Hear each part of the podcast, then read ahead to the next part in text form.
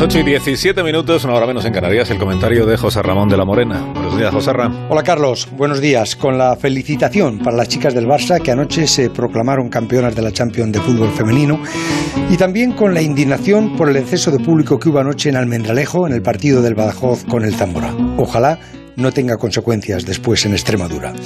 La mañana conserva el aroma de una noche de transistores de las de antes, una jornada histórica con todos los partidos a la misma hora en la que definir la gloria del campeón y la pena del descenso. El Atlético de Madrid no falló, pero hubo de ganar a su manera, con intriga. Estuvo perdiendo contra Osasuna hasta el minuto 82 que empató Lodi y en el 88 Luis Suárez hacía el gol que le dio la victoria y que le pone el título al alcance de la mano. Pero esa mano tiene que alargarla hasta Valladolid que se juega el descenso el domingo.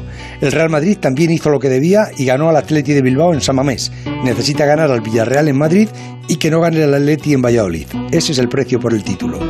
Perdió el Barça en el Camp Nou contra el Celta y se queda sin opciones de pelear la liga en la última jornada y perdió escandalosamente también el Sevilla 4-0 contra el Villarreal que juega el domingo a las 6 como digo contra el Madrid y el miércoles siguiente juega el Villarreal la final de la Europa Liga con el Manchester United en Polonia.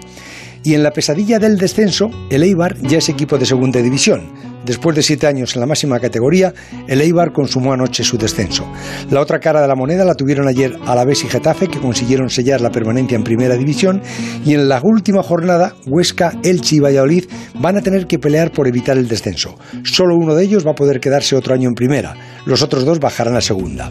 El domingo a las seis volveremos a tener otra jornada de fútbol como el de antes, con los goles llenando la tarde y lloviendo emociones en todos los rincones, como el de aquel internado de aquellos niños que paseábamos con un transistor por los pasillos del colegio que quedaban perfumados por las mamás que venían a ver a mis amigos. Sí, este domingo será otra tarde de fútbol como las de antes.